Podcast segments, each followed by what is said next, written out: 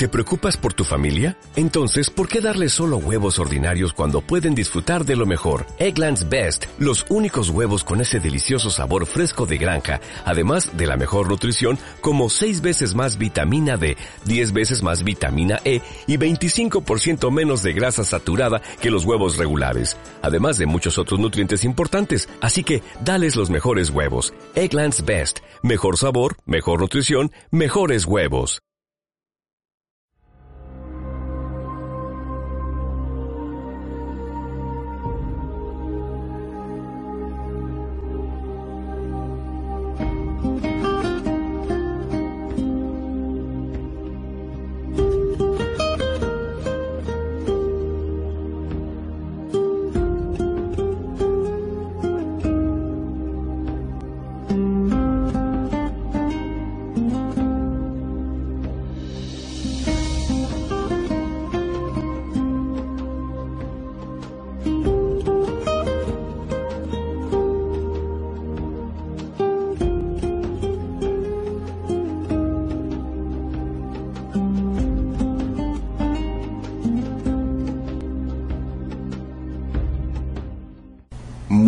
Días a todos los presentes en Abajo Cadenas Radio. En el programa Los agravios de Colombia a Venezuela. La noticia que destaca, diremos, este fin de semana fue el atentado terrorista que hicieron contra la Guardia Nacional en el estado Amazonas. Muy buenas tardes a todo el pueblo de Venezuela. Los saludamos hoy 5 de noviembre, inicio de semana, lunes, lunes de trabajo, lunes de reuniones, lunes de evaluación. Estamos reunidos todos los ministros que conforman la vicepresidencia sectorial de soberanía, política, seguridad y paz. Aquí me acompañan los ministros que conforman esta vicepresidencia, el canciller, el ministro de Interior, Justicia y Paz, el ministro de Frontera, el compañero comandante estratégico operacional de nuestra Fuerza Armada Nacional Bolivariana, el secretario de Defensa del Consejo de Defensa de la Nación, evaluando todas las situaciones, como siempre lo hacemos, en una rutina, semanalmente, constantemente, en articulación con todos los órganos, preservando lo que es fundamental para todos nosotros, para la revolución bolivariana, para el pueblo de Venezuela, que es la paz de la República preservando y cuidando nuestra soberanía, nuestra integridad, preservando nuestra razón de ser como venezolanos, que debemos marchar siempre unidos y en resistencia siempre a todos los embates, a todas las agresiones que puedan presentarse ante un proyecto como el nuestro, que es un proyecto liberador, emancipador, independentista. Trazada para que vayamos profundizando y, ese cuerpo migratorio de la Policía Nacional Bolivariana, esa policía migratoria tenga un músculo importante, una autoridad en el país y que las funciones se vayan definiendo, vayan sectorizándose. Es importante que esta policía migratoria tome autoridad, tome autoridad en el tema migratorio.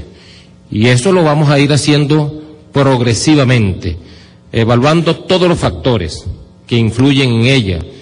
Es necesario un proceso educativo, como ya lo está estudiando, ya lo está asimilando el Ministerio de Interior y Justicia, para que ese cuerpo nazca bien y para que ese cuerpo se desarrolle bien a lo largo de su trayectoria de formación. Así pues que la policía migratoria lleva su marca pautada y vamos a tener una policía migratoria, repito, fuerte, consistente, de principios, con mucha autoridad, que permita cumplir con sus tareas. También estuvimos evaluando con el comandante estratégico operacional todas las operaciones que está desarrollando en el, a nivel del territorio nacional, la operación Tepú y Protector que hemos estado evaluando de manera muy integral allá abajo en Guayana, para proteger a nuestras comunidades indígenas, para proteger el arco minero de la explotación indiscriminada de la cual ha sido víctima por tantos años. Ha sido una operación bien trazada, bien coordinada con el comandante estratégico operacional, la hemos evaluado todos y estamos en pleno desarrollo, pleno desarrollo, de manera tal de que abordemos todas las aristas de los pueblos indígenas allá al sur del Orinoco. Es muy importante esto. Y también estuvimos evaluando, estuvimos evaluando las próximas operaciones, una de las cuales tiene mucha importancia para todos los venezolanos. Es el Plan República, la Operación República para las elecciones de concejales 2018. Diciembre, diciembre próximo. Y allí ya el Comando Estratégico Operacional ha tomado, bueno, todas las medidas en coordinación, como siempre se hace con el Consejo Nacional Electoral, para trazar nuestra hoja de ruta, repito, y bueno, cumplir con todos los requerimientos del Consejo Nacional Electoral, la vida cuenta de la autorización que ya el presidente Nicolás Maduro ha hecho, autorizando a la Fuerza Armada para participar en esta operación. Vamos muy bien en los tiempos logísticos, vamos muy bien en los tiempos operacionales. Eh, va a ser una operación completamente limpia, como siempre, transparente, pulcra.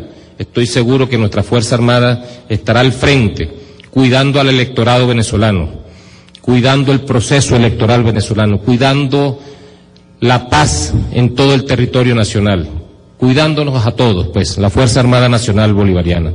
También hemos revisado, también hemos revisado la situación fronteriza, el ministro de Fronteras, hemos revisado la situación fronteriza, todas las acciones que estamos haciendo para, bueno, atender el tema de la oncocercosis, la oncocercosis, un trabajo mancomunado, articulado con el Ministerio de Salud, apoyado por la Fuerza Armada, por los medios aéreos, sabemos todo lo intrincado de la zona para llegar, sin embargo, ese proceso no se ha detenido, ese proceso avanza. Tuvimos percances con las condiciones meteorológicas que quizás frenaron un poco el impulso del gobierno bolivariano para atender no solamente la oncocercosis, también estamos atendiendo el tema del sarampión, el sarampión, también allá en el sur, en, Amazonas, en, Guayana, todos esos sectores donde nuestras comunidades indígenas, bueno, han requerido de nuestra atención, han requerido de nuestra atención. Es importante saber también que, bueno, eh, el ministro de Frontera ha puesto sobre la mesa toda la extracción del ganado vacuno hacia Colombia por el sector de la de Perijá y hemos tomado nota, por supuesto, ya nuestra Fuerza Armada está actuando en el marco de la gran misión en abastecimiento soberano, en el marco de la operación Centinela, ha estado actuando para, bueno, combatir todo el fenómeno de la extracción, del contrabando de extracción a lo largo de todo el eje fronterizo con la República de Colombia. Es un asunto que tiene un demonio de mil cabezas, de mil cabezas. Y a propósito, también aprovechamos esta oportunidad para hacer del conocimiento oficial, oficial, de una situación ocurrida ayer en el estado Amazonas. Una situación lamentable, lamentable para todos nosotros, lamentable para el pueblo de Venezuela, lamentable para la Fuerza Armada Nacional Bolivariana.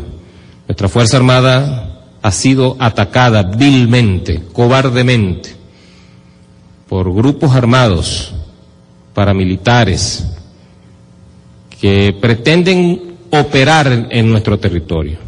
Ha sido atacada como consecuencia de una detención de un grupo de personas, un grupo de personas, nueve exactamente, que ocurrió en el barrio Escondido 3 de la parroquia Fernando Girón Tobar. Esto fue en el municipio Átures del estado Amazonas. Allí ocurrió la detención de estos, de estas nueve personas quienes portaban armas de fuego, armas de fuego, armas de guerra, fusiles, pistolas, un facsímil también tenían posesión de él, este, y una granada fragmentaria. Estos individuos, por supuesto, fueron inmediatamente puestos a orden del Ministerio Público, como corresponde en nuestro Estado de Derecho.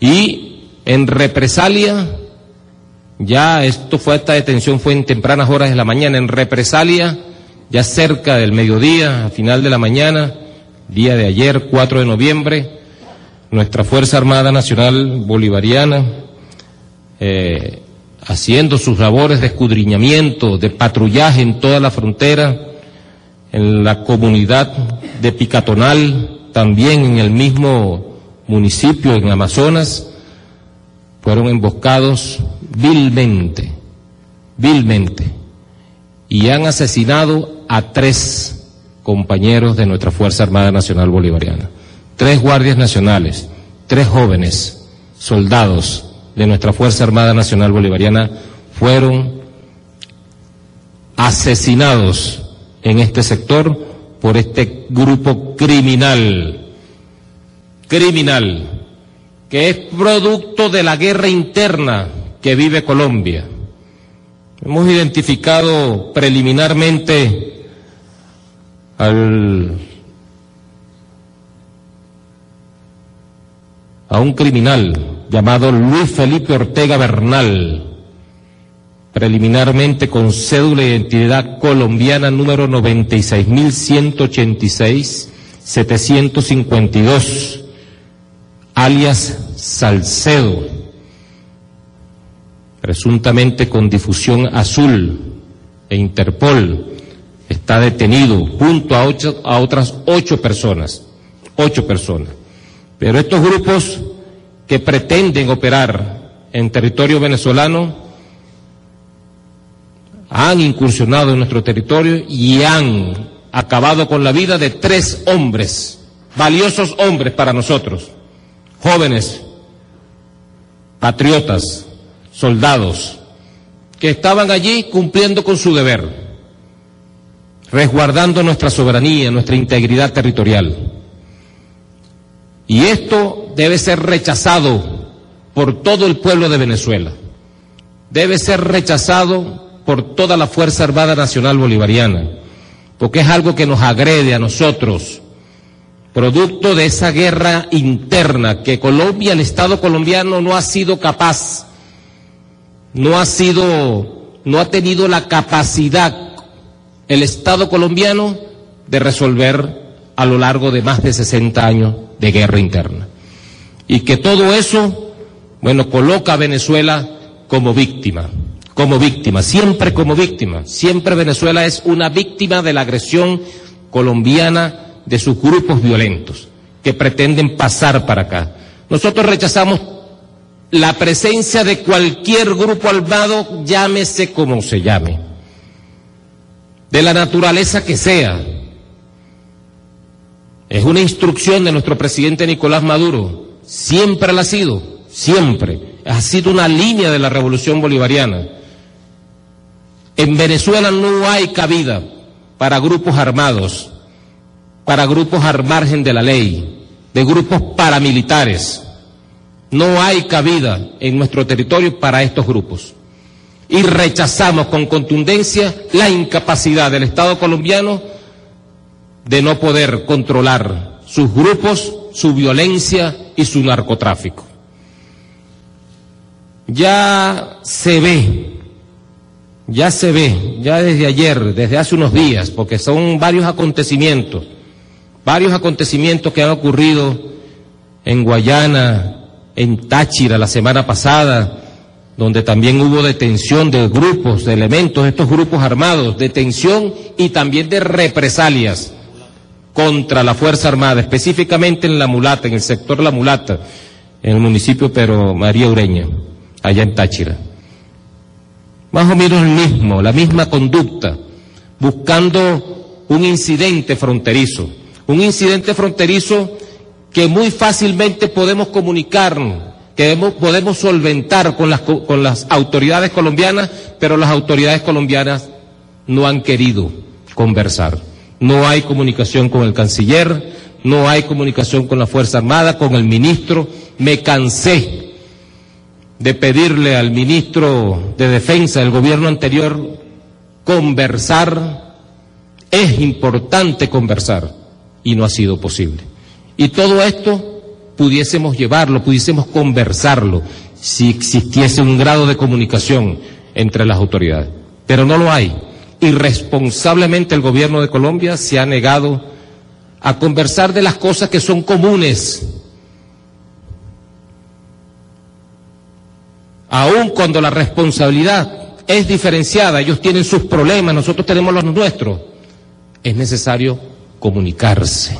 Es imperativo, es ético comunicarse. Sin embargo, hemos podido conversar con las autoridades colombianas y cosas como esta que podemos atender a través del diálogo, a través de la, de la conversación, de la comunicación, bueno, no ha sido posible. No ha sido posible. Ya se le ve la costura, ya se le ve la costura.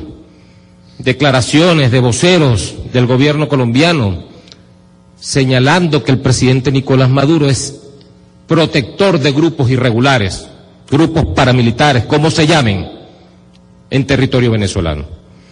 Y ya ayer salieron todos los operadores políticos y mediáticos que no tienen ni idea de lo que es la frontera, que es muy fácil hablar de la frontera. Jamás han pisado un hito fronterizo y ya todos los operadores políticos y mediáticos que obedecen a los intereses de la oligarquía colombiana y que obedecen a los intereses del imperio norteamericano, completamente alineados en una estrategia de ataque contra el presidente de la República y la República Bolivariana de Venezuela, bueno, ya se le ve la costura, ya se le ve la costura. ¿Por dónde viene la estrategia? Y pedimos al pueblo de Venezuela rechazar con contundencia esto. Y pido a la Fuerza Armada, pido a la Fuerza Armada mucha prudencia, señor comandante estratégico, mucha prudencia, porque por supuesto que allí está la estrategia, provocarnos, producir un falso positivo en frontera y desarrollar una escalada más intensa. No lo permitamos, pero eso sí, el pueblo de Venezuela que lo sepa. Nosotros los soldados, los que vestimos el uniforme patriota, estamos dispuestos a dar, a seguir dando nuestras vidas para preservar nuestro territorio, nuestra soberanía, que para nosotros es sagrado. Es sagrada nuestra soberanía. Grupos armados, llámense como se llamen, fuera de Venezuela. Fuera de Venezuela. No los queremos no necesitamos de ustedes para nuestro desarrollo. No lo necesitamos. Y Colombia, como Estado y Gobierno, le pedimos responsabilidad y que asuma la, misma. Nosotros asumimos la misma. Nosotros asumimos nuestro papel. Y por eso está la Fuerza Armada al frente, combatiendo todos los delitos transfronterizos, todos los delitos que de ya, de esa violencia, de esa guerra, se vienen a Venezuela el narcotráfico. Entonces, bueno, la mediática imperial, bueno, hace ver entonces a Venezuela como el narcoestado, como el paraestado, y no nos damos o no mencionan y no ven la gran producción de droga que hay del otro lado de la frontera, y no ven tampoco de dónde vienen los grupos violentos. Entonces, una matriz, una nueva estratagema de ataque contra la República Bolivariana de Venezuela, contra su soberanía. A los soldados, repito, alerta en la frontera, alerta. El presidente Nicolás Maduro nos ha pedido continuar todos los esfuerzos para salvaguardar nuestros espacios fronterizos y toda la paz en todo el territorio nacional. Y lo vamos a seguir, lo vamos a seguir haciendo pues es nuestra tarea constitucional. Y a los voceros estos lacayos, arrastrados y arrastradas que hay por allí, de la oligarquía colombiana que viven allá en Colombia, arrastrados y arrastradas, así se llaman, así los consideramos, así los vemos. traidores a la patria, traidoras a la patria. No tienen idea de lo que es la frontera y ya todavía hay, ya hay una matriz de opinión que ya, repito, se le ve la costura de por dónde viene. Así pues que rechazamos este acto vil contra nuestra Fuerza Armada Nacional Bolivariana. Se ha reforzado el Estado Amazonas con tropas y vamos a buscar a los delincuentes paramilitares donde quiera que estén. Por ahora les digo, váyanse de Venezuela, váyanse de Venezuela. No hay espacio, no hay espacio para, nunca ha habido espacio para ustedes, nunca. Así pues que queridos compañeros, quería leer los nombres de los fallecidos con quien nos solidarizamos, con sus familiares. Ya el comandante general de la Guardia Nacional está en contacto con sus familiares desde el día de ayer, ya está ya en la región, en la zona. Dos de ellos son de Apure y uno del Estado portugués atendiendo a la familia, atendiendo todas sus necesidades los fallecidos fueron el sargento primero Solano Guevara Alfredo Antonio, cédula de identidad 24.141.515. El sargento primero Artaona Díaz Robert José, cédula de identidad 25.008.327. Y el sargento segundo Martínez Bolívar José Jean Pierre, cédula de identidad 24.631.032 y además fueron heridos dos oficiales, bueno, diez compañeros, entre ellos dos oficiales, todos por heridas con armas de fuego. El mismo comandante del destacamento 631, teniente coronel Bastidas William, cédula de identidad 12.895.208 y el capitán García José Alexander, cédula de identidad 16.553.782. Heridos y todos los compañeros heridos fuera de peligro y con todas las atenciones médicas requeridas. Ese es el parte que tenemos para el pueblo de Venezuela y nosotros continuaremos ejerciendo nuestra soberanía, defendiendo la patria, defendiendo al pueblo y por supuesto defendiendo nuestra independencia, nuestra determinación de ser libre. Así que muchísimas gracias a los estudios de Venezolana de Televisión y desde aquí nos despedimos. Muchas gracias. La declaración del, padrino López se produce desde el sede del Ministerio de la Defensa en Fuerte Tiuna hoy lunes. El ataque de los irregulares contra la Guardia Nacional ocurrió durante las operaciones de resguardo tradicional y patrullaje que se realizaban en efectivos de la frontera colombo-venezolana y luego de recibir información de inteligencia sobre la presencia de grupos irregulares en la zona. Si tú tienes, esto es mi opinión, si tú tienes eh, información de que hay hay irregulares en la zona, ¿cómo puedes ser tú sorprendido? Me pregunto, el Estado tiene satélites, tiene drones, tiene equipos sofisticados de detección de movimientos de personas. Esto realmente requiere más información por parte del Estado.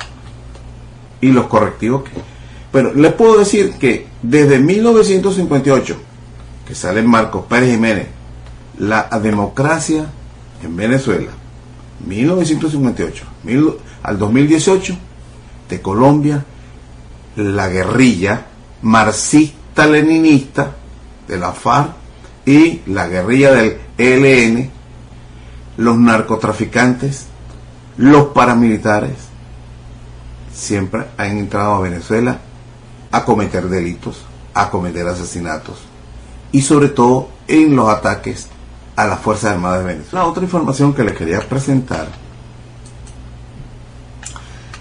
es un audiocito de la que está culpando a Venezuela de ser la responsable de la caravana. Imagínense usted, de la caravana de hondureños eh, salvadoreños y ese tipo de cosas que van hacia los Estados Unidos, que ya son tres, dicen que son hasta 30 mil personas las que van en esa caravana, porque son dos.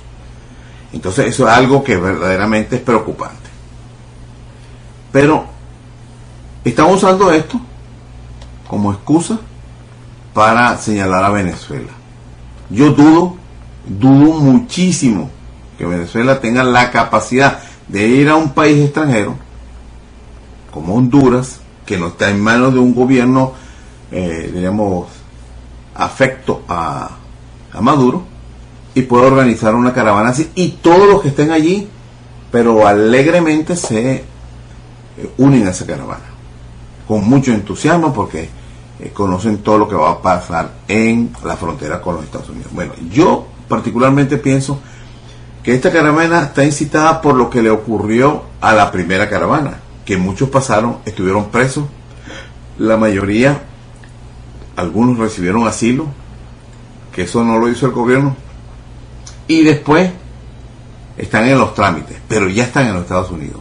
Yo pienso que eso es lo que ha alentado que en los Estados Unidos existe una ley que todo aquel que se presente a la frontera de Estados Unidos y diga que quiere asilo, lo meten preso y después tiene que demostrar que eh, es verdad que él necesita asilo, que está siendo perseguido políticamente o por su, digamos, preferencia sexual.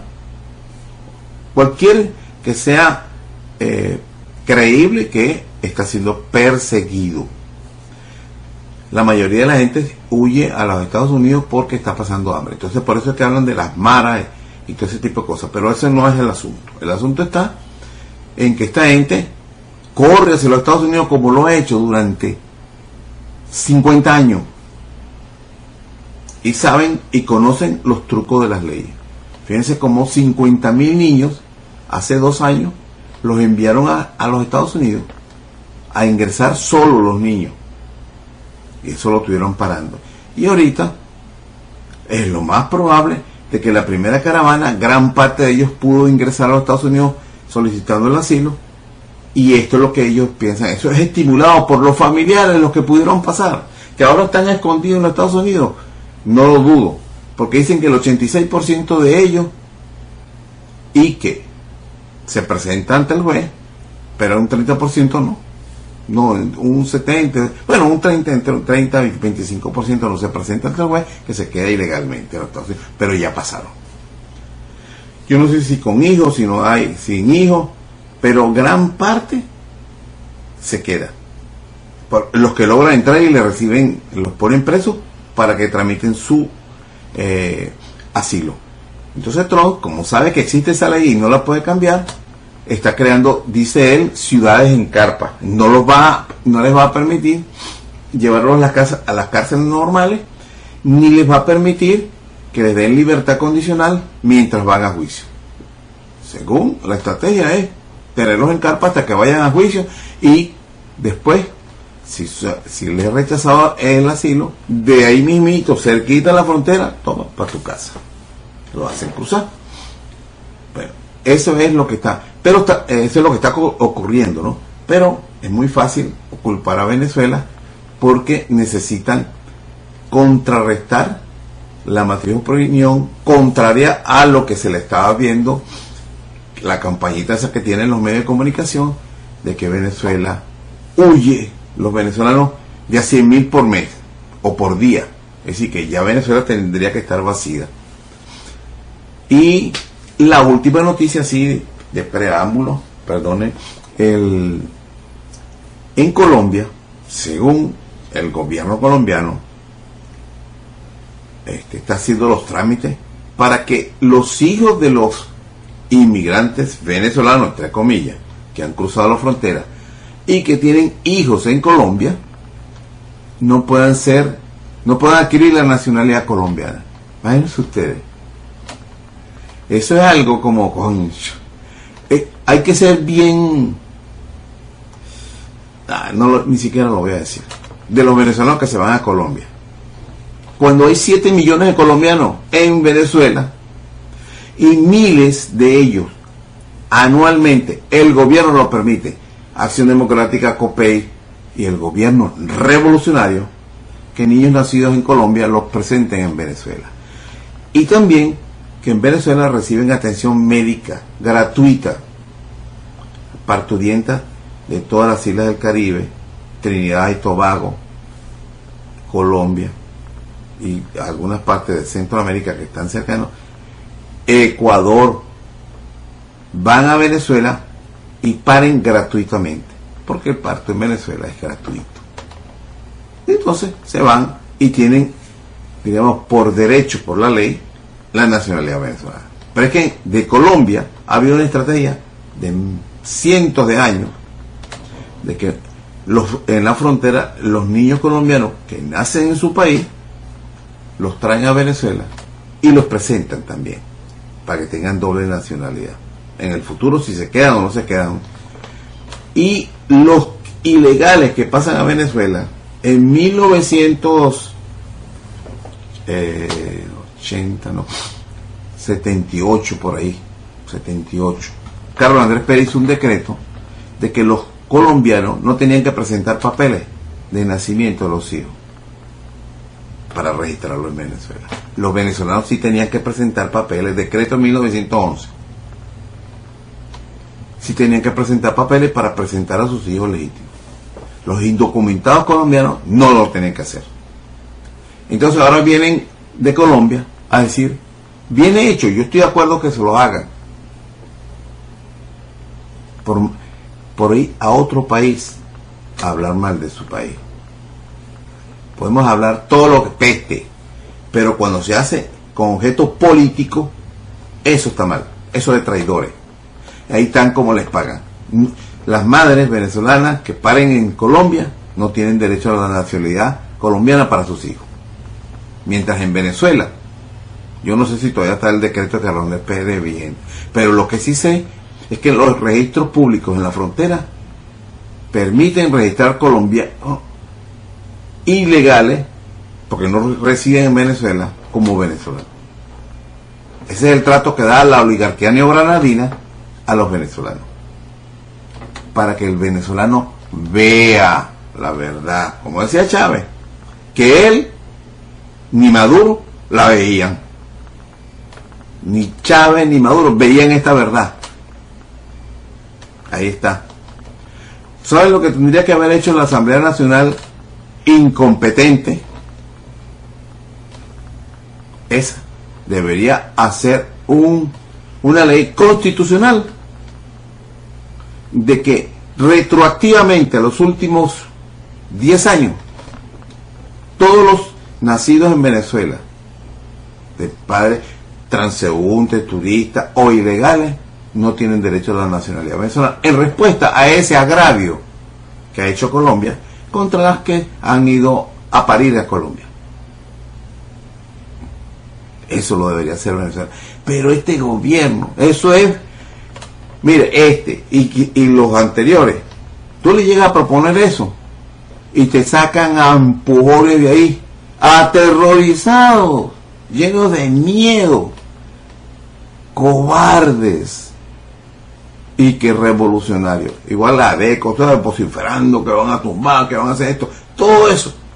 No son capaces, no, no se hacen ni siquiera respetar. Ese debería ser el decreto. Retroactivamente, 10 años, todos los hijos de indocumentados que hayan parido, se les seguirá atendiendo a las personas que vayan a Venezuela gratuitamente a parir. Porque en sus países no tienen esa, esa facilidad de parir gratuitamente pero la nacionalidad venezolana no puede ser dada a personas que no sean residentes, legales o ciudadanos venezolanos. La nacionalidad venezolana no puede seguir siendo regalada por motivos políticos ideológicos. Pero eso, lo, eso lo hacen en Colombia y en Venezuela.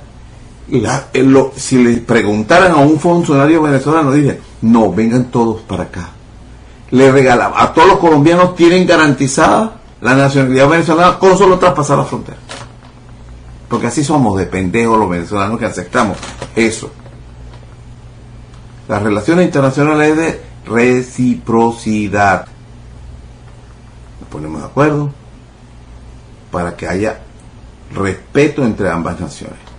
La oligarquía neogranadina no respeta a Venezuela y los gobernantes venezolanos, los políticos venezolanos, no se saben hacer respetar. Son cobardes. Todos. han sido unos cobardes. Y esos que se llaman revolucionarios más. Eso, porque ellos están metidos en la ideologización del país, porque piensan que cambiando la religión católica por la religión marxista, se van a, van a permanecer en el poder eternamente. Ese es uno de los problemas que tenemos en Venezuela. Que las cosas no se miran a través de los intereses de la nación, sino a través de los intereses de una ideología o de un líder político particular. Bueno, vamos a escuchar un poquitico. Bueno, en realidad eh, lo que plantea se llama así, mire, informativo G24. Plan de Soros y Maduro para evitar la intervención. Es la caravana de hondureños. Asociando a Maduro con Soros. Y aparte de eso, presentan a Gustavo Azócar Alcalá, un periodista venezolano, que escribió un libro de los varones de la droga, que habla de la cuarta, cuando en la cuarta de Carlos Andrés Pérez hasta Caldera, cuenta él los casos donde se involucró a los políticos de la cuarta en, con la droga. Entonces él querido que proyectar ese libro y lo reeditó, lo quedó proyectar, que sucedió lo que él pensaba que iba a ocurrir en Venezuela. Él menciona que en Venezuela eh, todo, todo el, gobierno es narcotraficante. Es decir, en Venezuela dijeron, olvídense de petróleo, eso no existe. Petróleo, oro, coltán, nada, eso existe. Es droga. Y en Colombia es virtual la producción que hay en Colombia de caca blanca. Virtual, eso no existe tampoco. Es en Venezuela que se hace todo de manera virtual, y que lo convierten en realidad y lo transportan. Esa es la visión que él tiene, en que, que proyecta en su reedición del libro. Y entonces la periodista esta, dice ella que es periodista, pone al, al Gustavo este Azócar Alcalá como un, un hombre que ha estudiado en una universidad súper prestigiosa, que da clases en esa universidad y que ha asesorado a más de 300 campañas electorales. 300 campañas electorales. Yo creo que los, los especialistas en eso, que se han dedicado, que son megas corporaciones dedicadas a asesorar política, han asesorado a tantas campañas en vida. Y entonces exageran ahí del currículum de este, bueno, panfletero, se le puede decir, panfletero, Gustavo Azócar Alcalá. Entonces, yo no, si ustedes quieren ver el video, lo pueden ver. Está ahí, no lo voy a pasar. Porque en realidad es como para contestar cada cosa. Entonces, tratando de hacer ver que Venezuela es la culpable de la caravana. Algo muy, muy tonto, porque hasta el propio periodista Jorge Ramos ha dicho, yo he estado en la caravana y veo a esta gente miserablemente pobre. Que la, ayuda que reciben en el trayecto es lo que les ha permitido continuar. No lo que está diciendo este señor. Eh, bueno, todos los que están haciendo la, la versión esa de que Venezuela es responsable de la caravana. Ya van, una llegó hace tiempo, va otra que está por llegar en estos días y viene una tercera que está recibiendo toda clase de de agresiones por parte de los gobiernos para evitar que lleguen. Otra noticia, que estas siempre pasan desapercibidas, las lanzan, pero es de lo que estamos hablando. El país Colombia, ese que, se, que tratan de lavarle la cara, que lo reciben en la Casa Blanca con bombos y platillos, que envía el 97, según la DEA, envía el 97% de la droga que se produce en Colombia va a los Estados Unidos. A eso los tienen como aliados pobrecitos. Y Venezuela, que exporta a Estados Unidos petróleo, es satanizado. Pero yo sé por qué. No es por el, no es por eh, la droga es como para acusarlo, para tener la justificación. es por el lenguaje, la retórica marxista-leninista de vieja data, que trata de, digamos, algo que estaba, digamos, vamos a decirlo pasado de moda, por no decir otra cosa. Estaba enterrado. Y vino Hugo Chávez a revivirlo porque se enamoró de Fidel Castro, ideológicamente hablando. Entonces empiezo. Yo digo que quizás eh, este Hugo Chávez se convirtió más bien en un problema para revivir el, el marxismo por como lo hizo él. Porque, mire bien esto, los marxistas son ateos, enemigos acérrimos de la Iglesia Católica, y la Iglesia Católica enemigo, ve al marxismo como enemigo. Han combatido en el mundo entero durante 75 años, desde 1917. Estuvieron dándose duro. Y vino Chávez a decir que él, era chavista, perdón, que él era bolivariano. Y entonces, para hacer las cosas muy bonitas, Jesucristo era bolivariano, perdón, era marxista y Bolívar también era marxista. Para entonces, tratar de engañar a, a la gente inculta, porque no, se puede pensar de otra manera, ¿no? A la gente menos que menos estudia y que es fácil de, manipular. Entonces, si, ah, lo dijeron, lo dijeron, Chávez, Chávez dijo y Maduro dijo, este Bolívar era marxista. Era, Bolívar era un liberal, está en todos sus escritos. Pero ellos necesitan, digamos, conectar el marxismo con eso para que haya una transición hacia el marxismo. Y lo mismo pasa con el socialismo.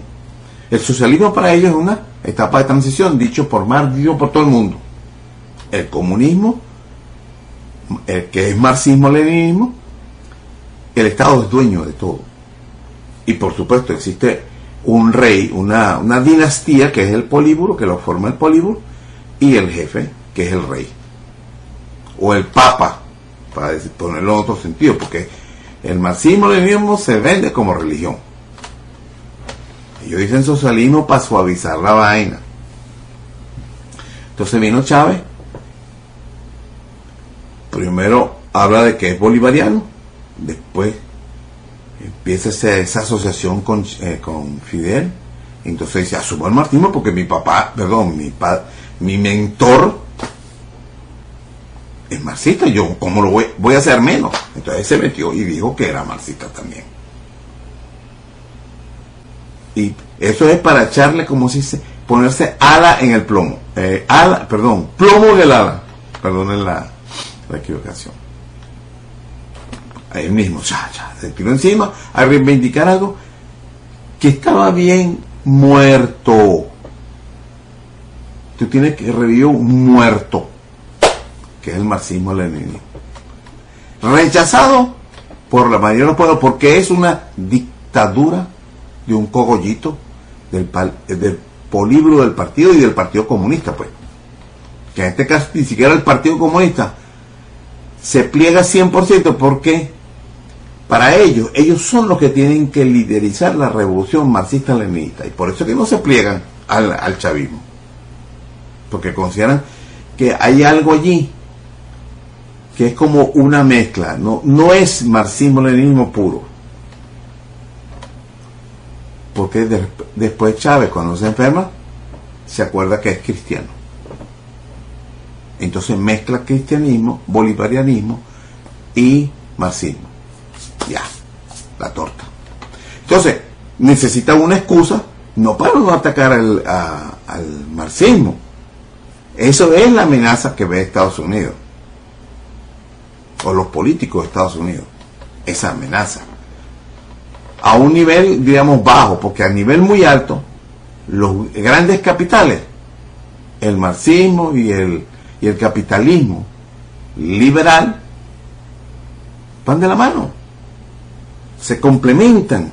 Uno le maneja a los esclavos, el marxismo-leninismo le, le controla a los esclavos y el otro maneja el capital. Se asocian. Tú pones los esclavos y yo pongo el capital. Entonces, lo grave de esto es que acusan a Venezuela de narcotraficante, de ser un narcoestado. Eso es grave. Cuando Colombia es el narcotraficante, es el Estado fallido, Y la DEA lo dice. Pero la DEA es un organismo apolítico, un policía, son policías.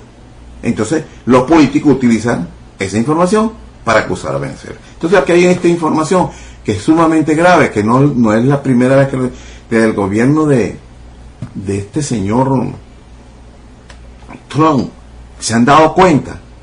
Pero todo, digamos, todas las baterías le enfocan hacia Venezuela.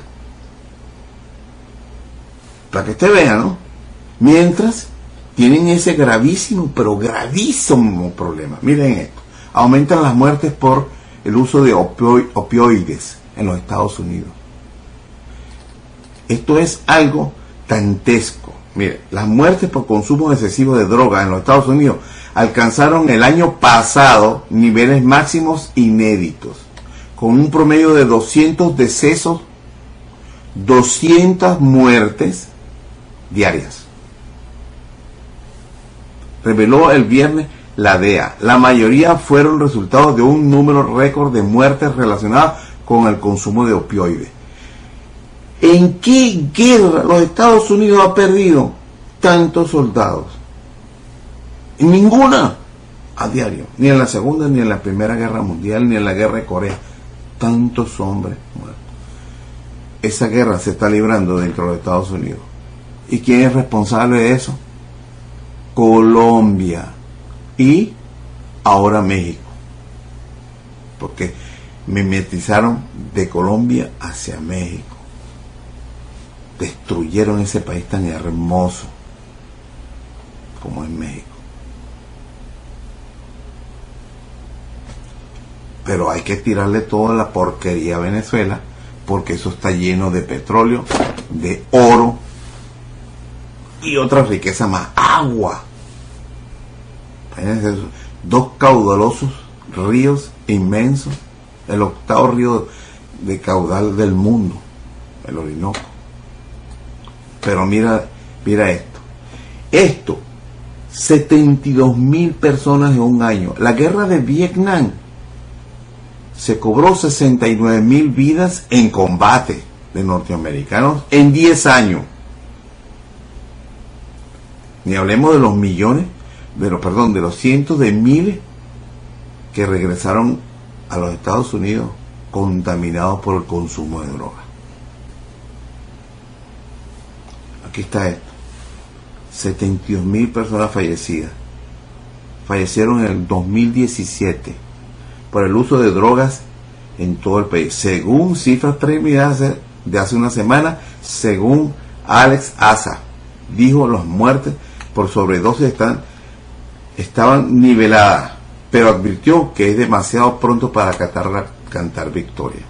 La Evaluación Nacional de Amenazas de Drogas, que fue publicada el viernes por la DEA, indica que la heroína, el fentanilo y otros opioides siguen siendo los narcóticos más dañinos para el país, pero advirtió además que el uso de la metafentamina y la cocaína están aumentando en zonas que antes no eran afectadas por esas drogas.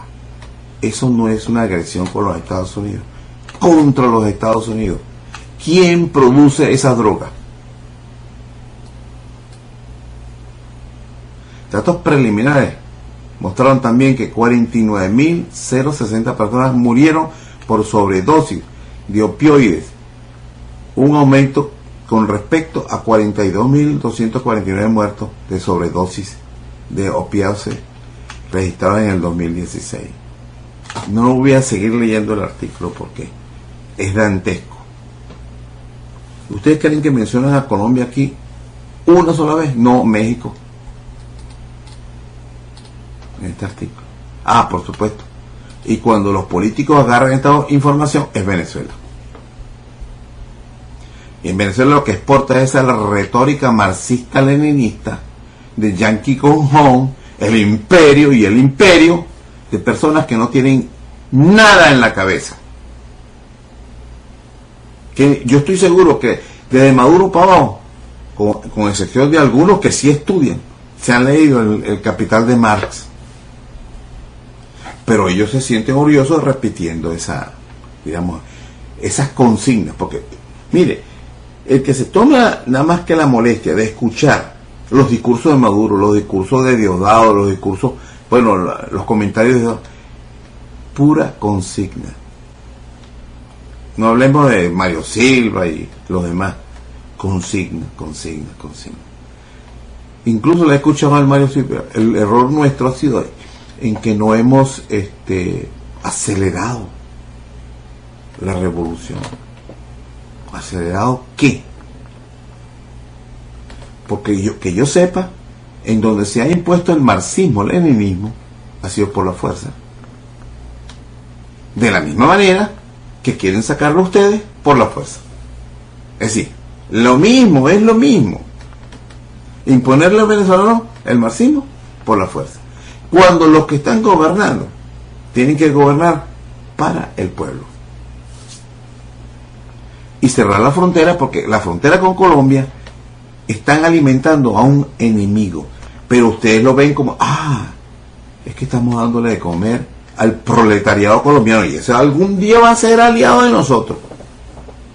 Los tienen en Venezuela 7 millones. Si de esos 7 millones, 2 millones fueran adultos, deberían votar por la revolución con todo lo que le han hecho.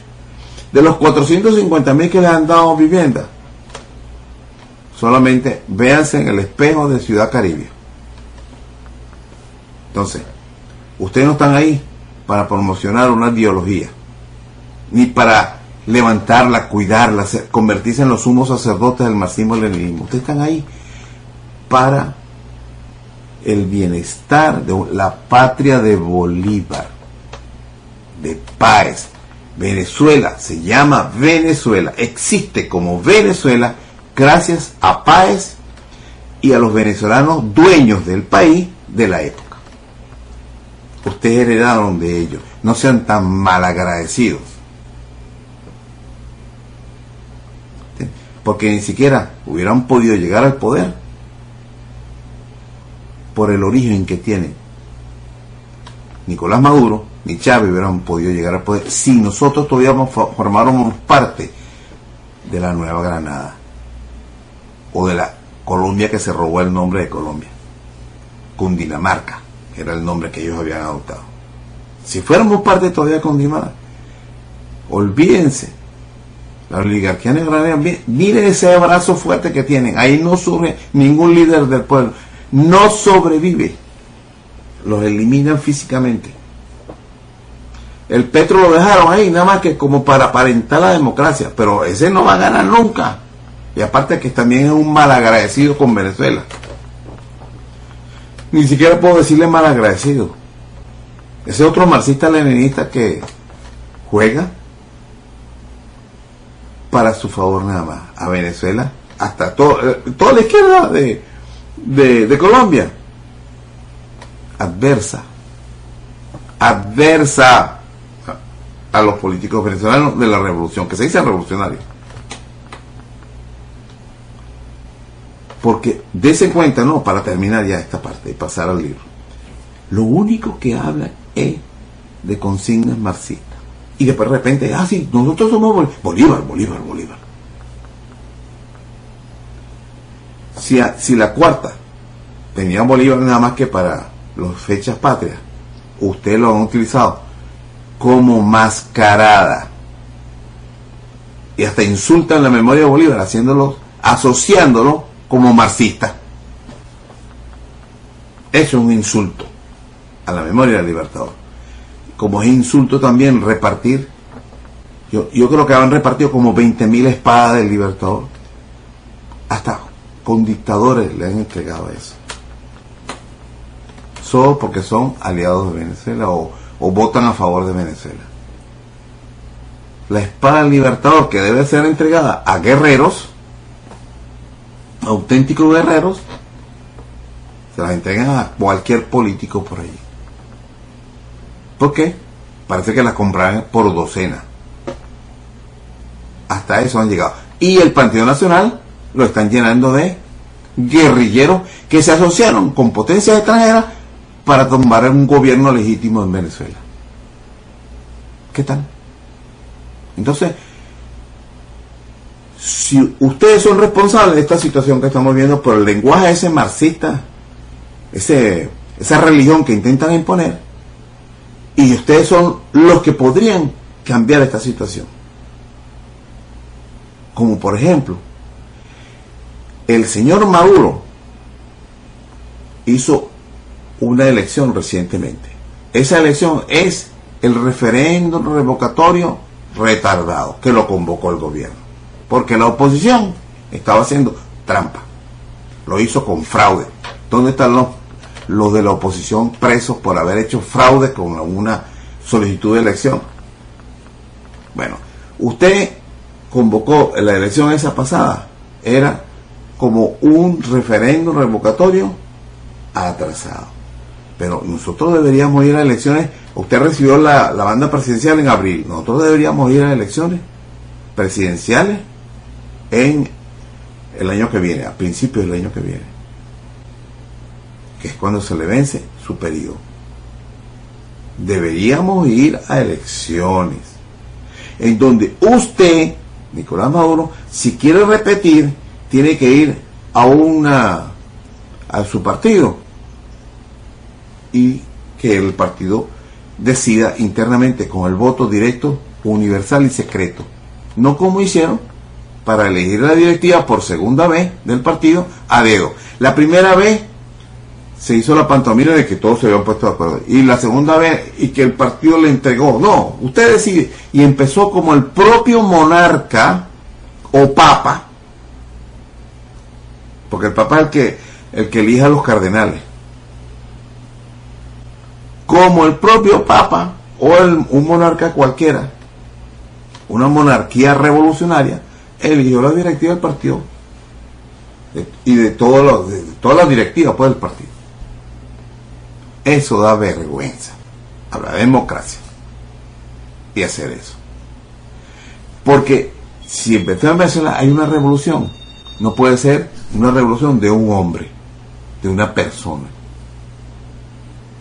eso es monarquía.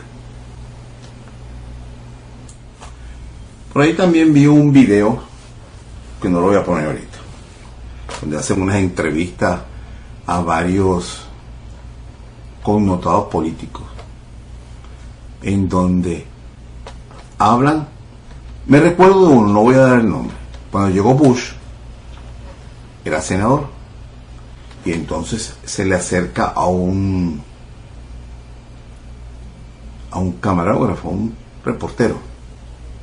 Ahora sí, puso una cara así más o menos de, de tigre. Ahora sí, el que ha llegado al poder, con ese no se juega. Y entonces se le acabó el tiempo a Fidel, dice ¿no? Entonces, ayer, para mí, sí, ayer Ayer lo entrevistaron. Estaba él, otro y otro, y varios ahí. No voy a dar nombre. No importa, no interesa.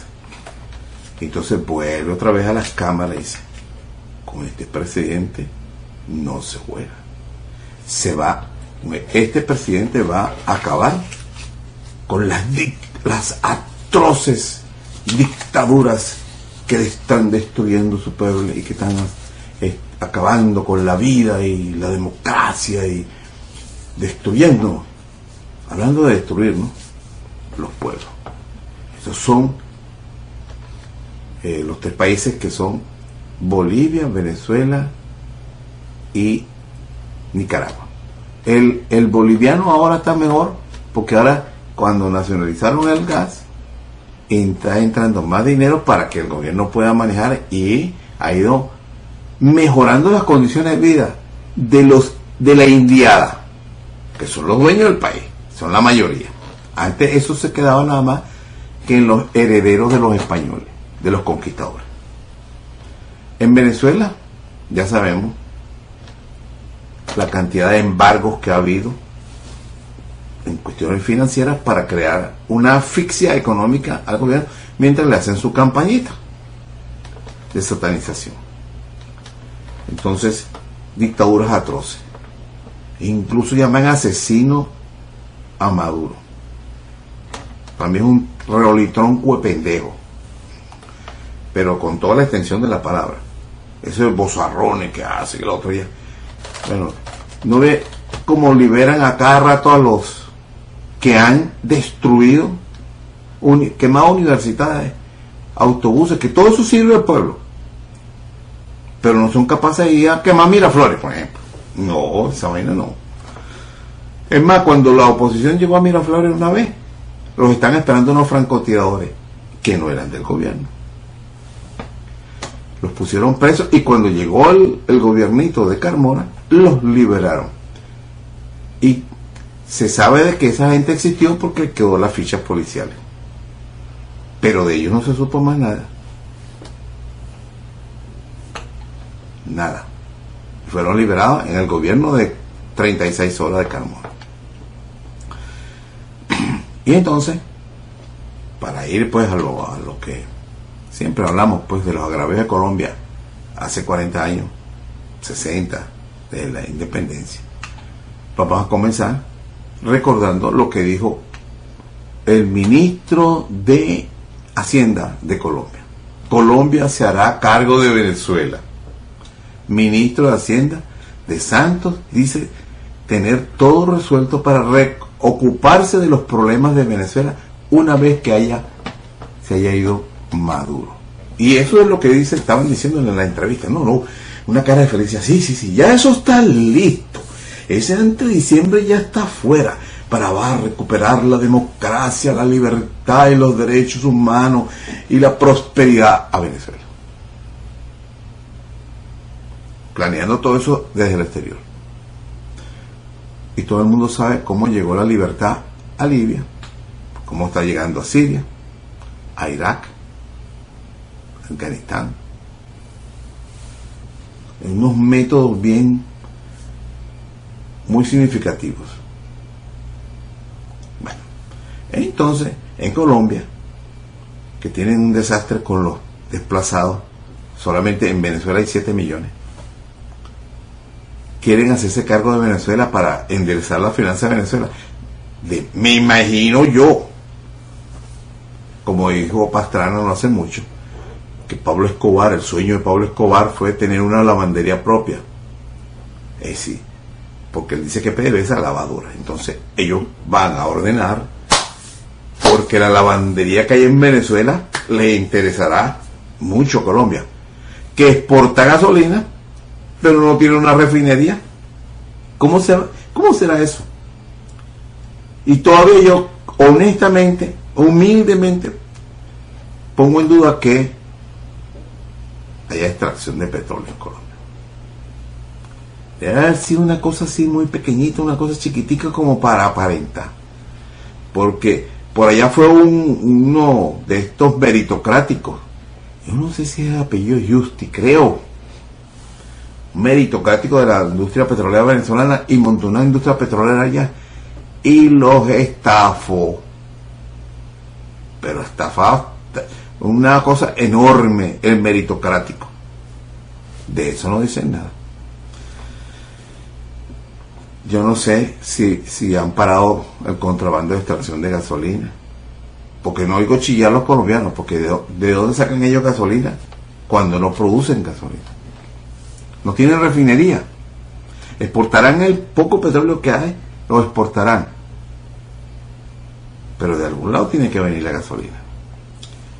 Eso hay que, no sé, hay que profundizar en eso.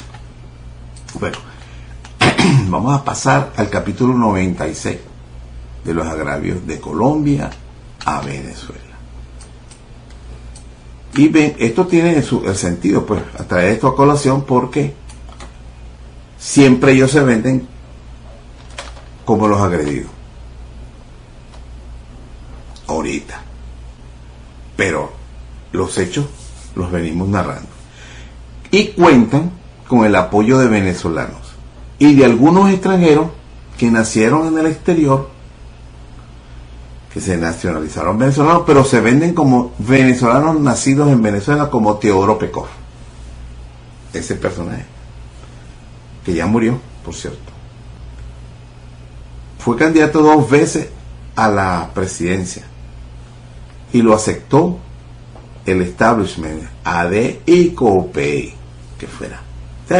Aparentar la cosa democrática, usted sabe, ¿no? Pero eso pasó. Dos veces candidato presidencial. Y después, como no pudo llegar, lo pusieron de ministro de Hacienda o de Cordiplan en el gobierno, en el último gobierno de la cuarta de Caldera. Y lo primero que hizo este comunista fue, pues si nació comunista y vivió como comunista. Él siempre lo dijo. Eso viene con la familia, con la herencia familiar. Bueno, y le quitó las prestaciones sociales a los trabajadores para favorecer a la empresa privada. Bueno, 96. En las conferencias que se le ve con José Santiago Rodríguez, había veces que le decía, no sé cuál de nosotros es el colombiano ni cuál es el venezolano. Así llegamos a ese maravilloso resultado del Tratado de 1941. Eh, Colombia ha contado con la ayuda de traidores. En este momento, 2018, todos los venezolanos que han ido a Colombia a quejarse y a pedirle a los colombianos que invadan Venezuela, como Franceschi, eso lo hizo él hace como dos años atrás, está el audio por ahí, que esa hipótesis, vénganse, y entonces nos liberan y después se regresan a su país cuando esto lo hayan arreglado. Y él dijo, lo tengo por ahí el audio, no sé si en otra audición lo voy a poner. Él dijo esto, Colombia debe prepararse, hace dos, 2014 dijo, más o menos unos dos o tres años debe estar lista para que entre a Venezuela a sacar a estos malandros ladrones comunistas, que él era comunista, o sigue siéndolo, todo ello eh, es lo mismo, eso es una misma cosa. No lo deja de ser, lo único que se pone el ropaje de, de libertario. Ese era del MIR, de, de este, Adeco, de este Américo Martín.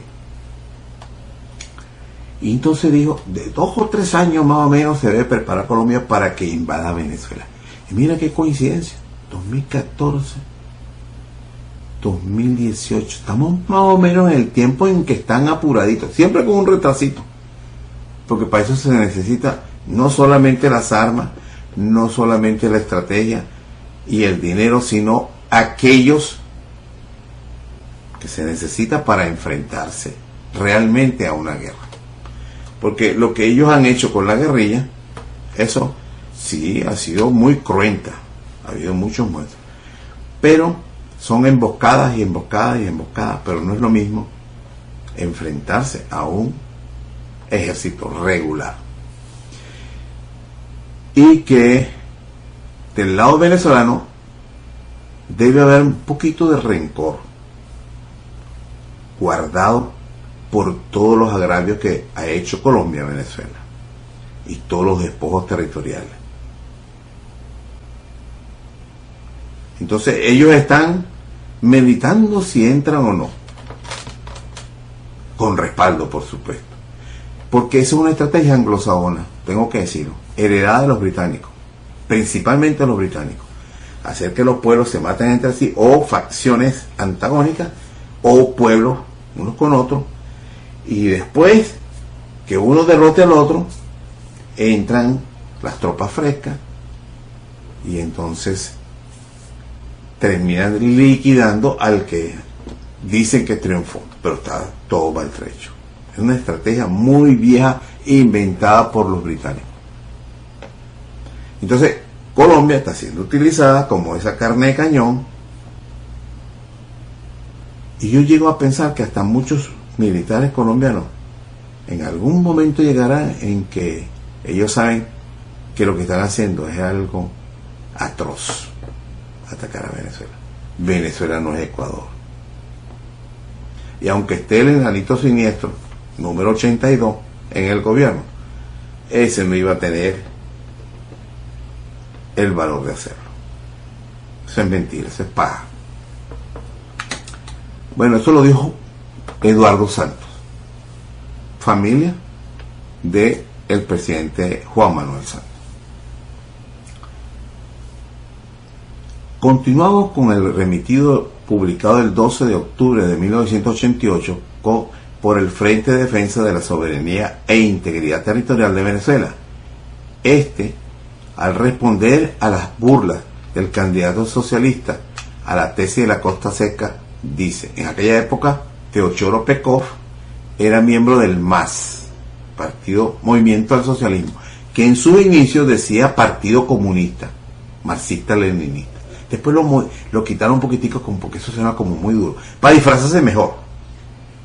Como hacen la mayoría de ellos. B. El que existía. El que la. Perdón. El que la existencia de la costa seca por encima de Castillete impida a los colombianos bañarse en las aguas del Golfo no es nada anómalo, pues ese mismo impedimento lo tenía en el Golfo por debajo de Castillete, ya que en las aguas de la laguna de Cocineta, dentro del Golfo, hay también una costa seca creada no a cañonazo, como dice Pekov, que es como se crean las costas secas, sino con sendas notas diplomáticas entre Venezuela y Colombia de 1930.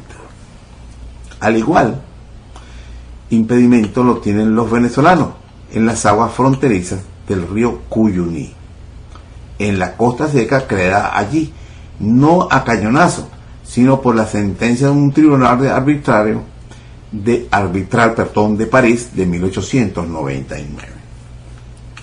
Y que igual impedimento lo tienen los norteamericanos en el límite marítimo del canal de Portland en la isla de Delaware en Cabo Manzón, costa seca marítima, que, fue creada no a cañonazo, sino por la sentencia del Tribunal Arbitrario, Arbitral Angloamericano del 20 de octubre de, 1903.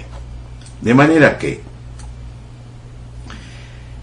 que esos de, que esos de que las costas secas no pueden crear, no pueden ser creadas sino a cañonazo, no es más que otro despropósito de un ignorante como Teodoro Pekov.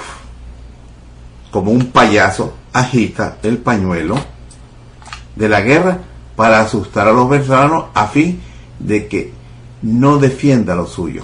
Pero él sí tomó las armas, o mejor dicho, él instigó a un poco de jóvenes, universitarios y otros no universitarios, a que tomaran las armas contra Rómulo Betancourt, Raúl Leone y Caldera.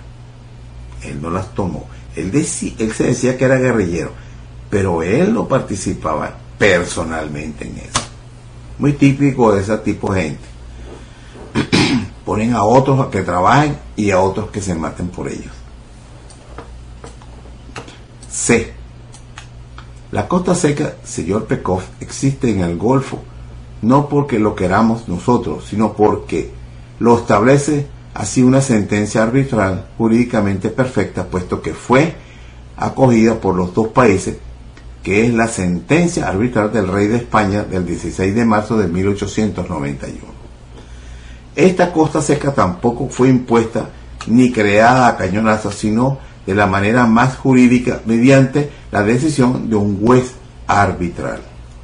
El Golfo de Venezuela refiere el tímido el remitido del Frente es en su totalidad venezolano, por dos razones, porque así lo estableció la sentencia arbitral española, dándole la totalidad de las aguas a Venezuela y manteniendo a Colombia en las orillas, y porque el Golfo es una bella histórica sobre la cual ha ejercido Venezuela una larga posesión soberana que ha conformado un uso histórico sobre la totalidad de las aguas. Para concluir, continúa, ya un momentico, continúa el remitido, queremos dejar claro que la teoría de la costa seca la defendemos nosotros, no con arbitrarios, arbitrarios guerreros ni a cañonazo, empujando los dos países a la guerra, sino con argumentos jurídicos, con doctrina jurídica, con ejemplos, con experiencia y pidiendo, si fuese necesario, la concurrencia a la Corte Internacional. El frente no le tiene miedo a ir a la Corte Internacional. Es los gobiernitos esto. Porque no cuentan o no buscan a los mejores para defender a Venezuela, sino a sus politiqueros. Y si se los impone con Colombia, con más razón.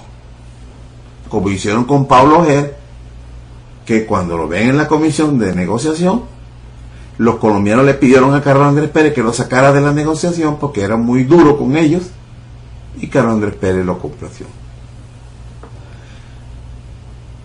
Y pidiendo, si fuese necesario, la concurrencia a la Corte Internacional de Justicia para que este acto, alto tribunal, dictamine si Colombia tiene derechos en esas aguas o si Venezuela es la única dueña de, de las aguas del Golfo. Solo después de la Corte Internacional dictamine si es que dictamina en contra de Venezuela, es que podríamos entrar los venezolanos a demarcar áreas marinas dentro del Golfo. Esta es una tesis de no revisión de lo anterior del Tratado 41, porque Colombia está en ese punto por trampas que hicieron. Porque ni siquiera el laudo se aplicó tal cual, porque el laudo dice arranca del unos mogotes de Hiroshima, pero también dice que es de los monjes, que está fuera en el mar, en derechura hacia los mogotes de Hiroshima. Eso no lo saca, eso no arrancó de ahí. La, entonces, eh, menos que menos tienen ellos derecho a esas costas. Pero esta tesis de la costa seca ni siquiera toca ese tema de revisar las demarcaciones porque se hicieron en base a trampas argucia, sobornos, delincuencia e ignorancia. Bueno, por último, queremos dejar bien sentado que quienes verdaderamente quieren cavar un abismo de odio entre Venezuela y Colombia, ya, ya ambos países de Israel. Déjame ver aquí un momentico. Son aquellos que propugnan otro desgarrón colombiano en el territorio de Venezuela. Porque si es de nuevo, si es nuevo, desgarrón se producirá e inflamaría los odios de los buenos venezolanos durante muchos años, como el lado español los inflamó en, en su tiempo. Así lo reconoció el presidente colombiano Miguel Antonio Caro, que dijo, quien dijo en el laudo español sería siempre una herida abierta y dolorosa sobre el corazón de los venezolanos. Colombia nos ha despojado de nuestros territorios. No podemos consentir que nos despoje una vez más, mucho menos de un área vital para el país. Con todo esto, el gobierno de Carlos Andrés Pérez permitió que los colombianos explotaran las minas del Cerrejón que nos pertenece, ese sector. Porque la misma demarcación del laudo no aparece que la frontera va por las cumbres en ese sector, sino los términos de los montes del lado de Valledupar. Y Carlos Andrés Pérez, el colombiano que fue presidente de Venezuela dos veces, gracias a Acción Democrática y a todos los que votaron por ello, para que tengan la cantidad de gobiernos los gobiernos venezolanos son lo peor que, hemos tenido. Ellos, a ellos le debemos todas las dificultades económicas, todas las dificultades políticas. Y en los últimos 20 años, el deseo de levantar un muerto que se llama marxismo-leninismo y que en Venezuela nunca tuvo aceptación. Y está y la propaganda. ¿Para qué vamos rumbo al marxismo? Vamos rumbo al socialismo. El socialismo. Y de repente, para que la gente sepa que es marxismo, porque hay otra clase de socialismo. Pero para que sepan que es marxismo, de repente dice, eso, eso es de transición al marxismo, a la gloria de Dios. Porque, como dijo Chávez, Jesucristo se equivocó el reino de Dios sí es posible en la tierra. Y eso es posible con el socialismo. Marxismo, por supuesto. Porque él lo asumió. Y con esa vaina tienen un poco a gente engañadita y, queriéndola conducir como ganado.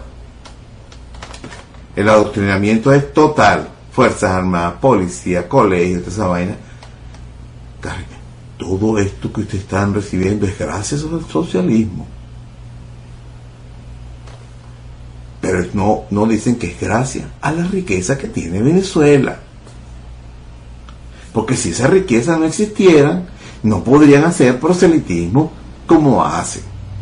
Y como hizo Chávez por todo el mundo regalando parte de la riqueza de Venezuela. Yo, yo, no digo que no seamos solidarios con otros pueblos, por supuesto que sí. Pero no para vender una ideología foránea que no tiene nada que ver con los venezolanos. En cambio, nosotros tenemos nuestra propia ideología y nos sentimos orgullosos de eso. Bolívar y Páez.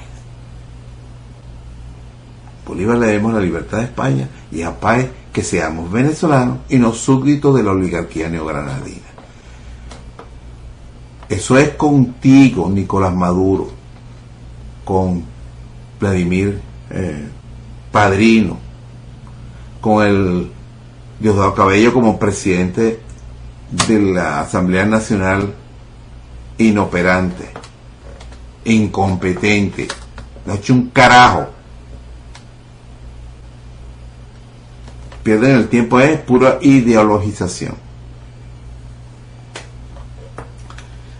Para terminar, queremos decirle a Teodoro Pekov que en la defensa de Venezuela no nos detendrá el que nos llame guerreristas, fascistas, ni superpatriotas.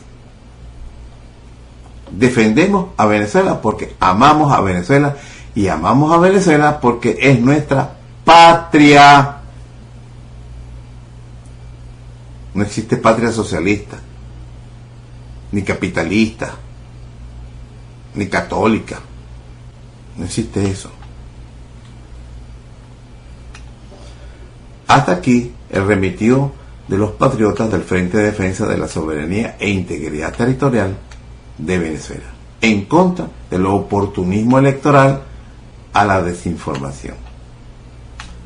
Por eso, como bien dijo el escritor Erle Herrera, ahorita Erle Herrera ahorita es chavista, está en la Asamblea Nacional Constituyente. En su obra ¿Por qué se ha reducido el territorio venezolano? La subordinación de las cuestiones fronterizas a la política interna del país y a la poca habilidad de los diplomáticos venezolanos ha sido causa principal de la pérdida del territorio frente a los países limítrofes. No, señor Herrera, ha sido a la incompetencia de los presidentes, de los políticos que están en el poder que no agarran a los más versados, los más estudiados, a los defensores de la patria, que tengan ese, ese background. Mira, este sabe mucho de fronteras, ha estudiado sobre eso, ha estudiado, y es patriota, defiende a Venezuela. No, se busca un tipo neutro o inclinado un poco hacia el enemigo, como Teodoro Pekov, a Teodoro Pekov lo pone, a él no, le ponen a él era uña y sucio con Pompeyo Márquez. A él le entregan Cordiplan y a Pompeyo Márquez le entregan la dirección de frontera. ¿Qué tal?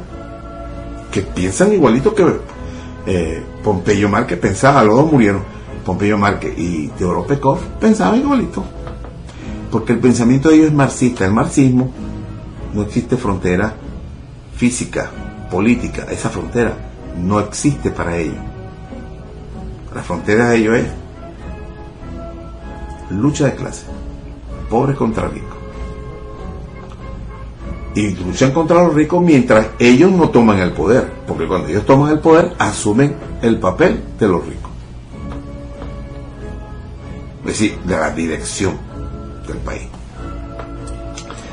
Déjeme ver si ya estoy pasadito. Bueno, un solo capítulo, esta vez el 96. No quiero hacerlo más largo de una hora.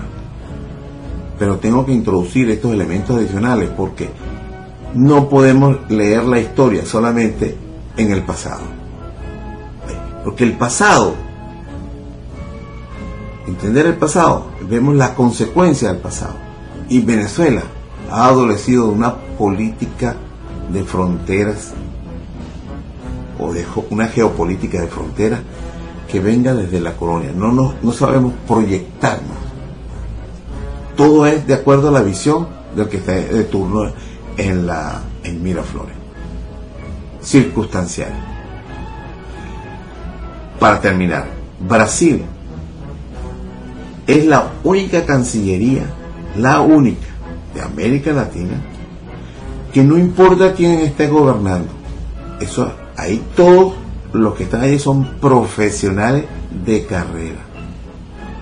Tan es así que el Brasil es el único país de América que ha tomado territorio de todas las naciones que hacen frontera con ellos. Todas, de todas le, algo le arrancó. Cuando se creó Brasil, era, porque yo la, creó una bula papal, imagínense ustedes. Era una franja que iba por la, prácticamente de norte a sur. Y mira toda esa cuña que se introdujo. No llegó al Pacífico, porque no les dieron tiempo. Pero hubieran llegado al Pacífico y porque no tendría que desaparecer una de esas naciones. Y eso fue una lucha grandísima entre los españoles y los portugueses. Y todo se, se lo dilucidó con el Papa. Esa delimitación.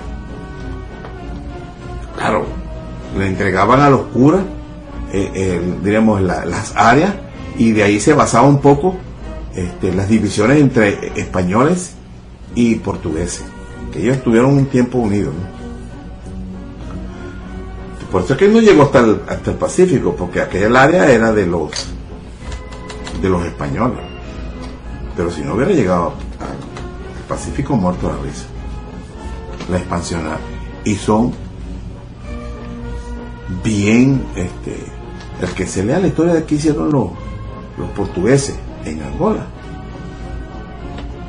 bien sanguinarios. No tuvieron muchas posesiones en, África, pero eran bien sanguinarios. Bueno, hasta un próximo capítulo. Que Dios los bendiga y que pasen buenas tardes.